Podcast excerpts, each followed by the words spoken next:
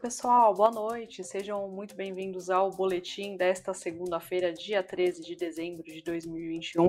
Fiquem à vontade aí mais uma vez para enviarem suas perguntas e comentários e também se inscreverem aí no nosso canal no YouTube. Bom, hoje a gente vai falar sobre a Apple, né? As ações da empresa chegaram aí a registrar um avanço de 1% hoje, mas encerraram o pregão em queda.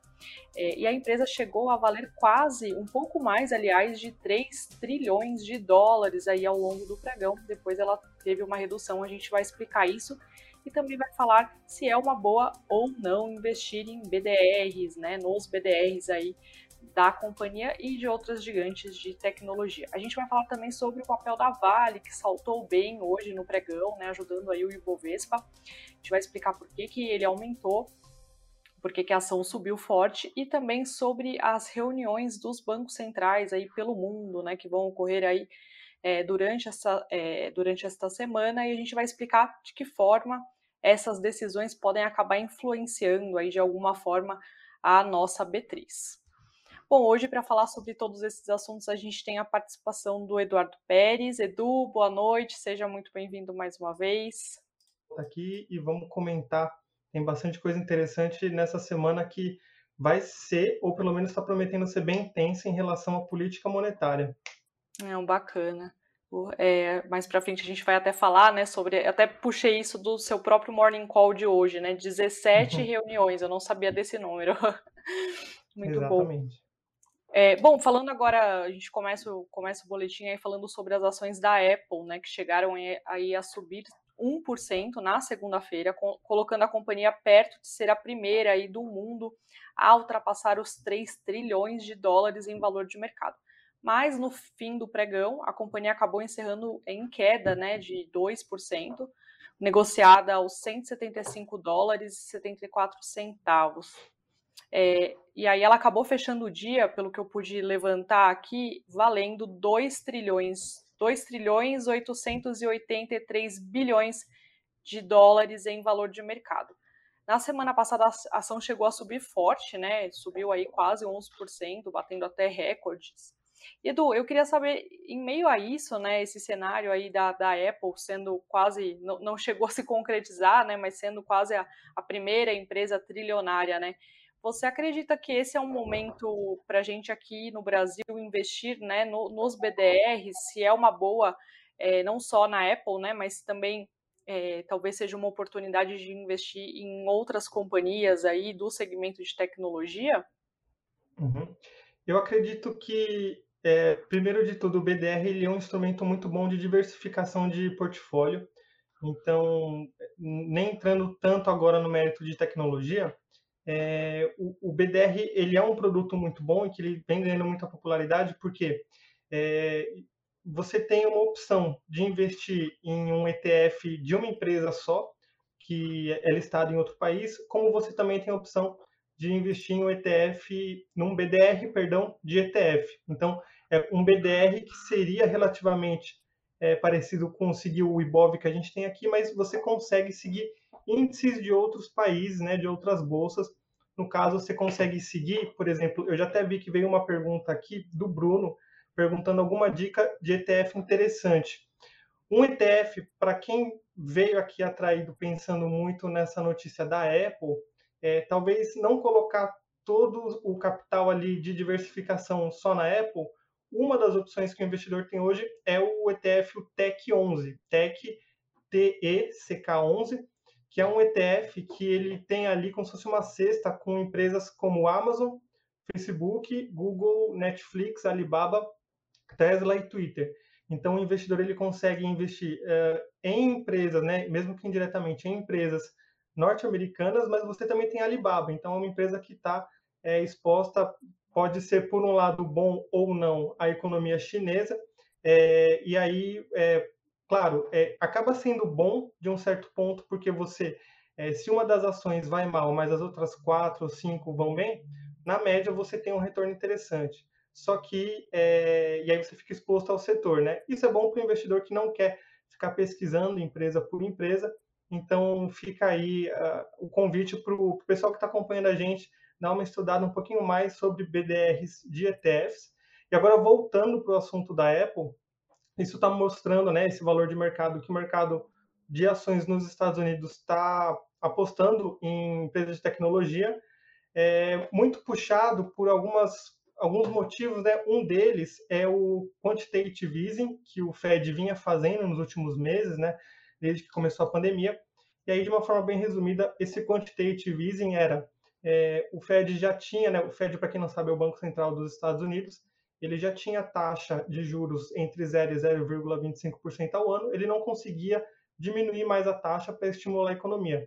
Então ele começava a comprar ativos no mercado, e aí pode ser renda fixa ou ações, é, e aí, o que acontece? Uma das críticas que alguns analistas têm a essa ação que o Fed fazia, esse quantitative easing, era que isso podia gerar uma inflação no preço da ação ou do ativo que o Fed compra. Então, acaba sendo uma crítica, mas de qualquer forma, é, é interessante a gente saber que o mercado é, ele tem subido bastante. Eu até coloquei aqui na tela, esse é o gráfico da Apple, uh, gráfico mensal, tá? Então a gente percebe que é realmente uma tendência de alta que vem chamando atenção desde 2020. A gente já estava em pandemia, mais ou menos. Deixa eu até retornar aqui. É, a gente estava em pandemia e tudo mais, e as ações continuaram subindo. No meu ver aqui, olhando o gráfico, o ativo está bem distante da média, o que é um indicativo de que é, alguma correção pode acontecer no curto prazo e isso calha também com aquela expectativa de que o Fed pode começar a subir os juros nos Estados Unidos mais cedo do que o mercado esperava. Então, é, pensando num prazo mais curto ali para um período menor do que um ano, pode ser que essas ações tenham algum ruído é, relativo a esse aumento dos juros, mas no médio e longo prazo, se o investidor acredita na boa gestão da empresa, se ele acredita também é, que a empresa vai conseguir continuar mantendo liderança né, na, no setor de tecnologia. A gente sabe também que o cliente da Apple, a base de clientes que é fã da Apple, né, que é, chega até o pessoal a ser chato de tanto que eles gostam de Apple, é, é um, um, público fidelizado. Então, de uma certa forma, esse, esse aspecto deles criarem um, uma marca que é superior à, própria empresa como só uma empresa de tecnologia acaba valendo bastante a pena, tá? Então, é, é isso. Se o investidor ele acredita na empresa como específico, é, no curto prazo pode ter ruído, mas se ele quer diversificar, por exemplo, ele pode fazer é, a compra de um ETF, não precisa ser de tecnologia, pode ser outros tipos de ETFs que também são interessantes. Legal, Edu. Acho que o caminho, então, os ETFs aí são boas opções. Então, para quem quer investir né, em várias, né, digamos aí, empresas, isso. as techs, as grandes americanas, né? Acho que seria um, um caminho aí para isso. Isso. E o, o bom do ETF é que você não precisa comprar uma ação do Facebook, uma ação da Amazon, você hum. pode ali, sei lá, dependendo do valor do ETF, 20, 50 reais, você já consegue embarcar nesse momento de mercado. Então acaba sendo bem, acaba sendo uma boa opção. Ótimo, então, Edu.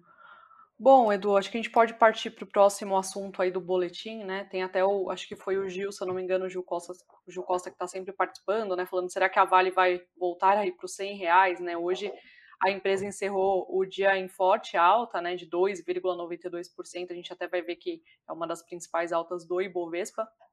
E os papéis fecharam aí o dia negociados a R$ 77,86. Mas na máxima do dia eles chegaram a R$ 78,73. É, Edu, você pode explicar para a gente por que, que essa alta ocorreu hoje, né? Está muito ligada à questão do minério de ferro e por que, que eu queria tirar uma dúvida, na verdade, que eu sempre fico assim, porque dá a impressão que o, é, são coisas, são é, variações muito momentâneas, né? Hoje, amanhã já pode mudar tudo, digamos assim. Mudou o preço do minério de ferro, a Vale pode, pode cair se, se houver, por exemplo, uma uma queda no preço? É bem isso mesmo? É bem momentâneo, digamos? É bem do pregão ali, ponto final? É bem, é, é uma dúvida que é até comum, né? É, mas a gente vai dissecar aqui o que está acontecendo com a Vale. Então, primeiro de tudo, é, as bolsas aí mundo afora é, caíram hoje e o índice meio que se segurou muito por conta da Vale, né? Então acabou sendo uma coisa boa. É, são três assuntos que ajudaram a Vale hoje. Então, o primeiro deles é que ela anunciou que ela vai vender parte da empresa chamada California Steel, que é uma subsidiária que produz é, aço. Então, isso acaba reforçando para o mercado que a Vale quer focar é, em fazer aquilo que ela faz melhor, que é a atividade de mineração, não tanto produzir o aço ali como matéria final ali para o consumidor. Então, o mercado, de uma certa forma, vê isso como a Vale, como ela não tem capacidade de expandir muito mais seus negócios, porque é uma empresa já gigante, é, é uma decisão que eu entendo que é muito bem feita dela, dela focar ali em coisas que ela consegue fazer bem e que não vai gerar uma valorização monstruosa ali na ação, mas vai dar resultados, né? Você vai acabar enxugando custos e tudo mais. O segundo assunto é que do outro lado, e aí pode até parecer estranho no começo, é que tem alguns boatos aí, o Murilo normalmente falaria que é o senhor Fontes atacando novamente, tem uns boatos falando que a Vale quer abrir uma subsidiária para vender areia. E aí, para o investidor que não acompanha muito, pode pensar, pô, mas se a Vale quer focar em mineração, por que, que ela vai querer vender areia? Isso, na verdade, acaba sendo muito bom para a Vale, porque é, quando ela faz a extração, quando ela faz a mineração do ferro, é, isso gera esse resíduo arenoso que eles chamam, né? E que isso poderia virar um rejeito que fica acumulado em barragens. Então, a Vale foi bem inteligente, pensou: por que, que a gente vai jogar fora esse material, sendo que a gente pode vender, né? Então, o mercado gostou bastante, e aí esse é o segundo assunto que ajudou as ações da Vale a subirem hoje. Perdão, galera, Acho ah, foi do Caio, né, Thiago? Isso. Nada como um susto na segunda-feira, né?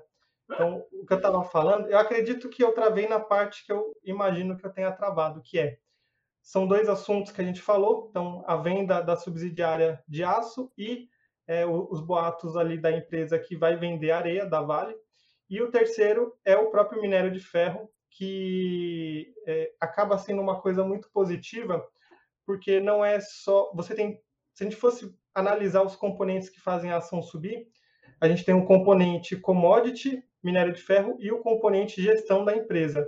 E aí, esses dois conseguiram ajudar. Eu vou até colocar aqui na tela o gráfico da Vale para a gente acompanhar. Só um segundinho. Então, a gente está vendo aqui o gráfico semanal da Vale. E apesar da, das ações da Vale estarem vindo no momento de queda de mercado, é, a gente viu que nesse patamar de 64 reais ele demonstrou uma zona que funciona como um suporte bem interessante da gente marcar aqui para o investidor e que, o, apesar das ações ainda estarem sendo negociadas uh, abaixo dessa média de 21 períodos, a gente já tem sinais de uma rever, possível reversão. A gente não pode cravar ainda que foi realmente uma reversão enquanto ele não superar esse topo aqui dos 84 e trabalhar acima dessa média verde aqui. E aí eu vou colocar na tela só para a gente ter uma ideia. Esse aqui é o gráfico que é bem parecido, é o gráfico do minério de ferro lá da bolsa chinesa.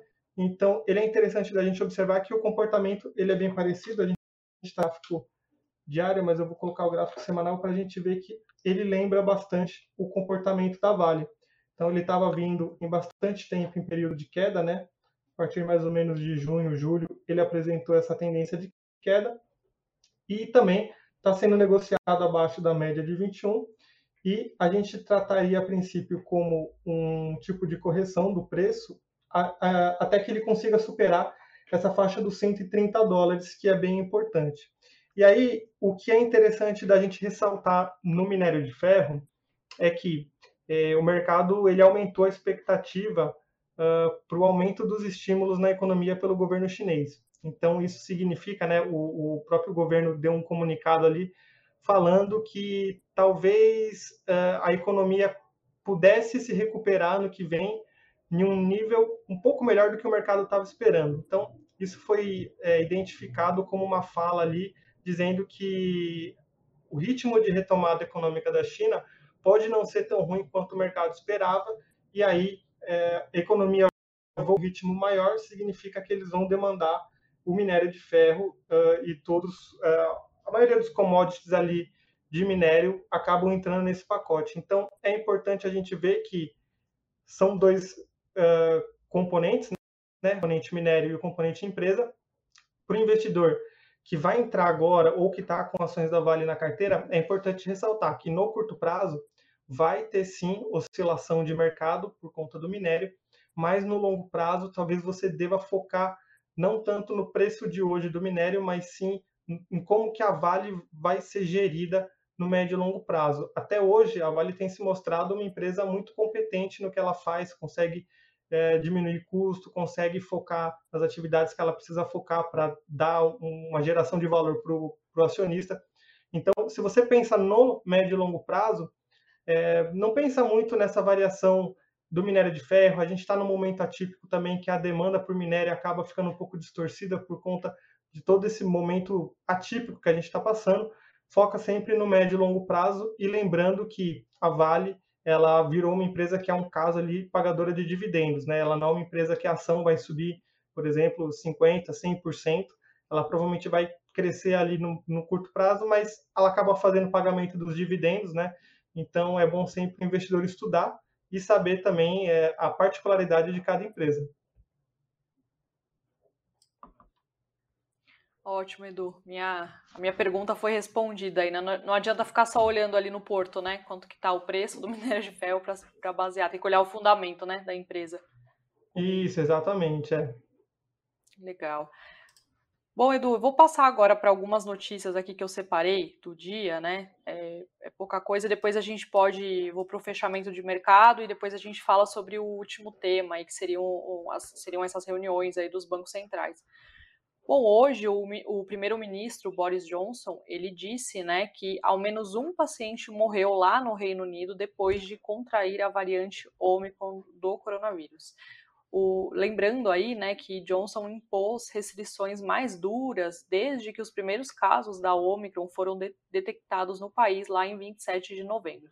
E no domingo pediu que as pessoas recebam vacinas de reforço para evitarem sobrecarregar o sistema de saúde. Então vale o alerta aí, né? Ficar a gente acompanhar como é que é, se vão surgir novos casos aí de, de morte, né, em relação a essa nova variante. Passando um pouquinho aqui para o nosso mercado interno, né, um cenário macroeconômico hoje, como toda segunda-feira tivemos a publicação aí do boletim Focus do Banco Central e a projeção para a taxa básica de juros, a Selic subiu mais uma vez de 11, é, é, 11,5% ao ano de 11,25% anteriormente, né? Era, era, era a expectativa aí dos economistas que fosse de 11,25%, agora está em 11,5% ao ano. Os números para a inflação registraram uma leve melhora, né, para 2021. A projeção do IPCA, que era de 10,18% na semana passada, caiu para 10,05% hoje. É a primeira queda após 35 semanas consecutivas de alta. Para 2022, a equipe é, econômica, ali, aliás, os economistas, eles mantiveram em 5,02%, parando aí de subir depois de 20 semanas seguidas em ascensão. Então, é, em 2022, para o ano de 2022, o, o boletim se manteve aí na manteve a mesma taxa. Já o crescimento do PIB em 2021 recuou pela nona semana seguida. Anteriormente era previsto aí uma alta de 4,71%, agora caiu para 4,65%. A taxa é, esperada para 2022 ficou menor pela décima semana consecutiva, caiu de 0,51% para 0,50%, uma pequena, é, pequena queda, né? um pequeno declínio. Falando um pouquinho sobre as lojas americanas, né? Americanas e lojas americanas anunciaram que a reorganização societária para combinar suas bases acionárias, ou seja, ali os papéis Amer 3 e Lame 3 e 4 em uma única classe de ações no novo mercado, que é o mais alto é, segmento de listagem de governança dentro da B3, foi aprovada ali pelas assembleias de acionistas de, das duas empresas. De acordo com o cronograma publicado né, das empresas, as ações LAME 3 e 4 deixam de ser negociadas já em 21 de fevereiro, aliás, em 21 de janeiro de 2021, de 2022, aliás. Para o Goldman Sachs, a gente até levantou um relatório aqui curtinho do Goldman Sachs, a reorganização é positiva, já pode aumentar o poder de voto dos acionistas minoritários que detêm a maioria ali da empresa, além de potencialmente aumentar a liquidez da ação e encerrar o tal desconto né, histórico das ações LAME 3 e LAME 4. Passando agora para o fechamento do mercado, hoje tivemos o Ibovespa virou, né? O Ibovespa estava em ritmo aí de alta e acabou virando, né? E encerrou o pregão em queda de 0,35% aos 107.383 pontos. O dólar avançou 1,01%, negociado a R$ 5,67. Entre as maiores quedas tivemos a Cogna, que caiu 9,31%, o Banco Pan, que caiu 8,61%, e depois o Cash 3, que caiu 5,19%. Entre as maiores altas tivemos a App Vida, que subiu 3,12%, o grupo Notre, Notre Dame Internet, Intermédica, né, que subiu 3,01%, e a Vale, como a gente mencionou, que subiu 2,92%. Passando agora para o, o, último assunto do boletim de hoje, né? Como o Edu bem colocou, é, essa semana a gente tem várias reuniões né, de bancos centrais, aí são esperadas 17 reuniões pelo mundo afora, e acho que a maior expectativa está em relação à reunião do Fed, que é o Banco Federal Americano, né, que ele pode aí reduzir os estímulos financeiros ao país, e aí muda um pouco o cenário. Edu, para a gente poder resumir, né, quais você, qual você, é, quais decisões, né, você acredita que a gente precisa ficar de olho aqui que podem de fato impactar o mercado, né, a, a B3 e quais são os pontos também, né, que, que podem ser decididos aí que, que podem, é, na verdade, trazer vantagens e desvantagens, digamos assim, principalmente para a gente aqui na, na B3. Uhum. No curto prazo, é, aqui no Brasil vai ser a ata do Copom, porque a gente vai dar uma destrinchada ali no novo tom que o Banco, que o Banco Central não, que o Copom, na verdade, adotou, né, no, no comunicado da quando ele elevou a taxa Selic para 9,25, é, pareceu que o Copom estava um pouco pistola ali, né? Ele deu a, a, os motivos, né? E, está certo, né? A, a economia, é, a gente esperava que a inflação fosse ficar abaixo de 9% no final desse ano, é, 99,9% de certeza com tantos com aqueles padrões de confiança lá de eleição, de que não vai ficar abaixo desse nível, deve continuar aí acima de 10%. E então esse é um ponto que a gente vai ficar de olho. É, qualquer tom que surpreenda o mercado, isso aí pode acabar impactando a curva de juros e aí, como consequência, a gente sempre comenta que juros sobem, tendência que bolsa caia uh, e o dólar suba também. Quando a gente pensa nas outras reuniões que vão acontecer, se eu não me engano, é nessa quarta-feira o Fed vai se reunir para decidir como que vai andar a taxa de juros por lá. Ela, pelo menos o mercado está esperando que ela seja mantida entre 0 e 0,25.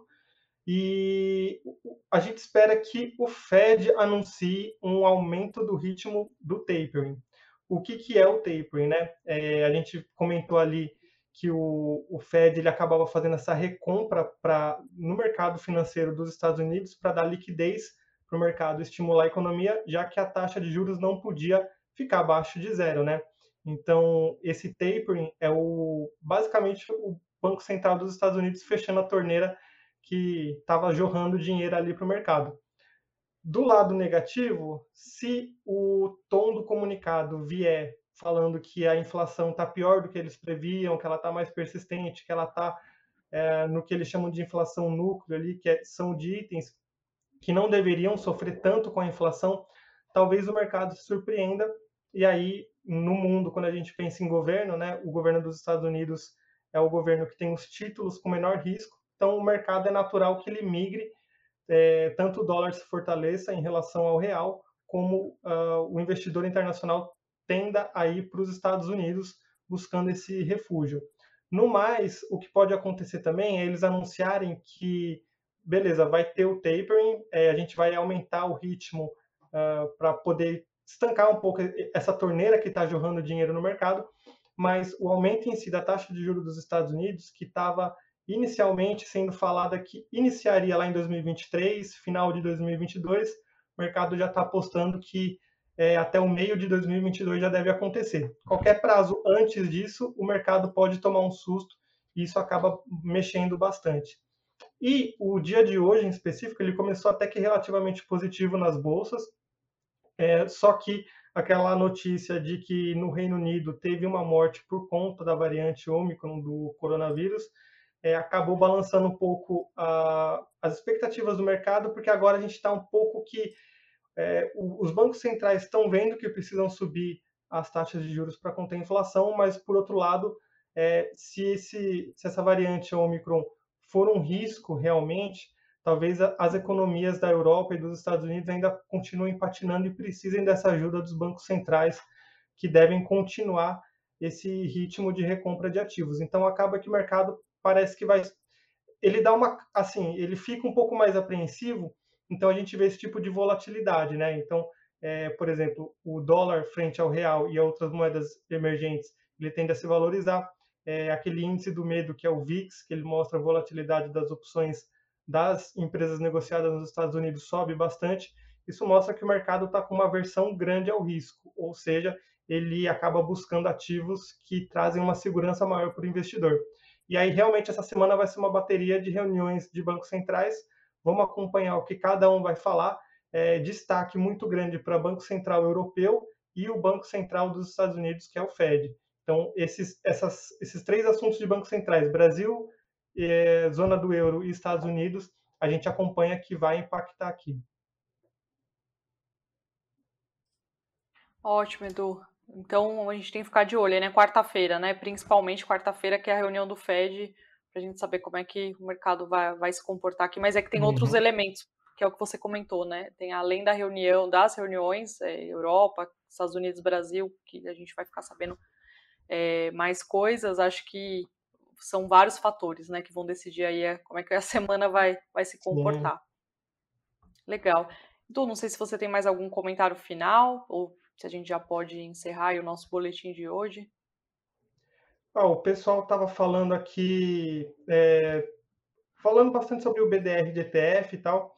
E, e aí, assim, sempre falar para o pessoal estudar, vai com calma, acompanha o que a gente fala aqui e nunca coloque todo o capital em um ativo só, sempre diversifica, que essa é a melhor maneira de obter retorno no longo prazo. Bacana, Edu. Ótimo, então, resposta dada. Obrigada, Edu, mais uma vez aí pela, pela sua participação, pela ajuda. Ah, eu que agradeço. Então, até amanhã, pessoal. Uma boa noite a todos.